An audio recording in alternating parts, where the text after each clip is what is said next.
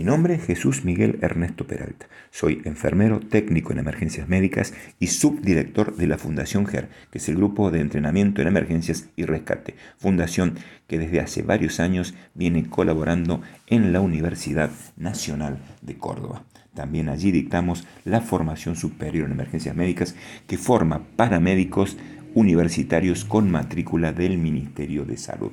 Ahora bien, ya vimos cómo vamos a asegurar el lugar en los capítulos anteriores, ya vimos qué debemos hacer si la persona no está respirando. Pero ahora bien, ¿qué debemos hacer si la persona está respirando? Primero deberemos diferenciar lo siguiente. Si la persona se encuentra boca abajo y está respirando, no la vamos a mover, la vamos a dejar en esa posición hasta que llegue la ayuda solicitada.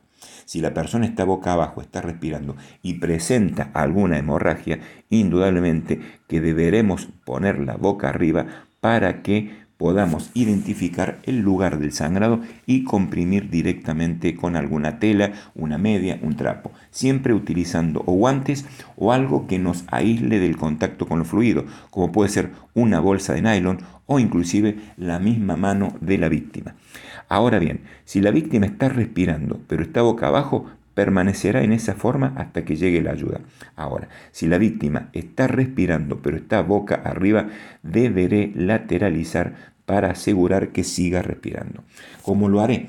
La mano, el brazo más cerca a mí, lo voy a extender apuntando hacia arriba, hacia la parte superior, la pierna más alejada la flexiono para que quede el pie tocando el piso, lo tomo de la rodilla, lo tomo del codo del brazo contrario y lo giro hacia mi lado.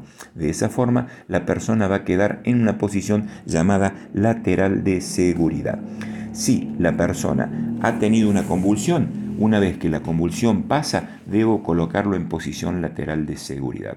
Si la persona ha tenido o está intoxicada con drogas o alcohol, deberé colocarlo en posición lateral de seguridad para evitar que vomite y que se broncoaspire. Ahora, si la persona tenía un traumatismo de cráneo y puedo sospechar alguna lesión en su cuello, no lo deberé mover salvo que comience con dificultades para respirar o que vea que está por vomitar, entonces allí el riesgo de que se broncoaspire es mayor al que pueda tener si lo giro. Allí deberé tomar esa posición y mantenerlo hasta que llegue la ayuda solicitada.